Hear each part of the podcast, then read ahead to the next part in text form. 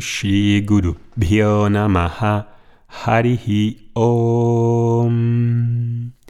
Bienvenidos a este podcast número 11 en el que vamos a seguir hablando de las relaciones.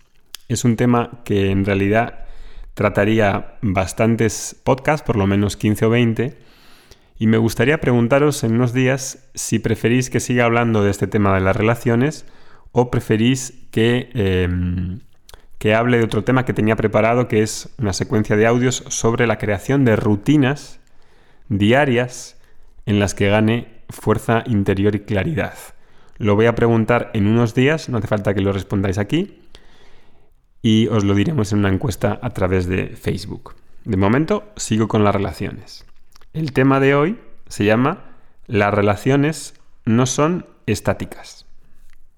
Bien, existe como una creencia muy común de vivir las relaciones como algo idealizado y estático. Si se vive así, seguro que estos audios te van a venir muy bien.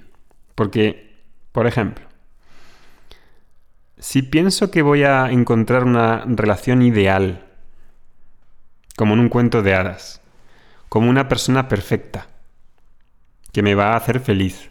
Un hombre guapo, muy espiritual, que me entienda perfectamente, que me haga reír, que sea por supuesto rico, fuerte, sensible, que practique yoga, que sea vegano, que estudie por supuesto Vedanta. Eh, sinceramente, ese hombre solo existe en Marte.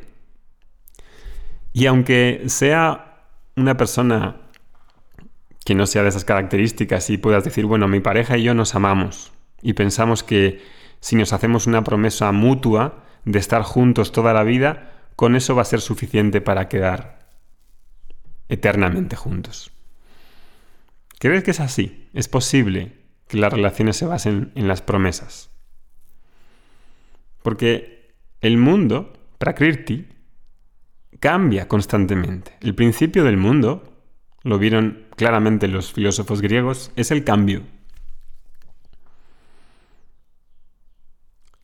Cuando empiezas conociendo a una persona y ves cosas que te gustan en términos de belleza, de emociones que compartes, en algo que te atrae, sea lo que sea, en su forma de ver el mundo, en su forma de ser, todo eso que te gusta o te atrae o con lo que estás ah, en sintonía con esa persona, no es algo estático, sino que está cambiando.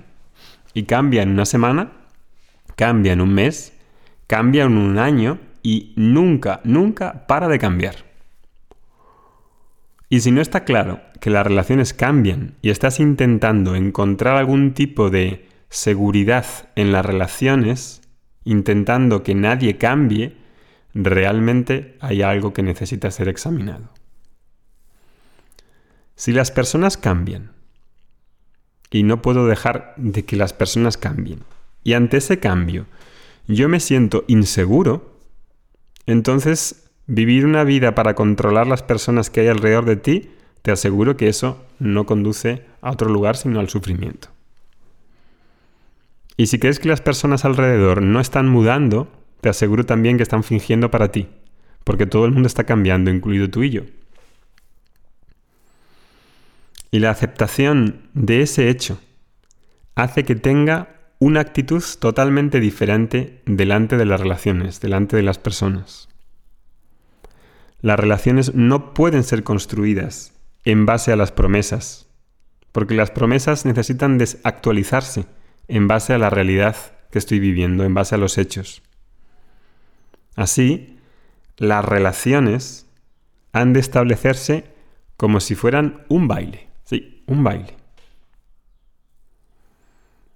Si bailo con una persona, lo que me da seguridad es la conexión que tengo con ella. Dependiendo de mi movimiento, esa persona va a responder acorde. Si va hacia adelante, si da dos pasos hacia atrás, si se mueve hacia un lado. La conexión que tengan entre ellas es lo que realmente da la seguridad y que puedan ir en la dirección que quieran ir en su vida. Y en general, cuanto más libertad más seguridad. No puede haber una relación que se base en el miedo. Las relaciones tienen que basarse en la libertad. Cuanto más sabe la persona que puede seguir en cualquier dirección en ese baile de la relación, más seguro quedo yo mismo de bailar con ella y ella misma. Por eso, una relación no puede ser algo estático, así, firme, 100% seguro, sino que es algo como el viento, es maleable.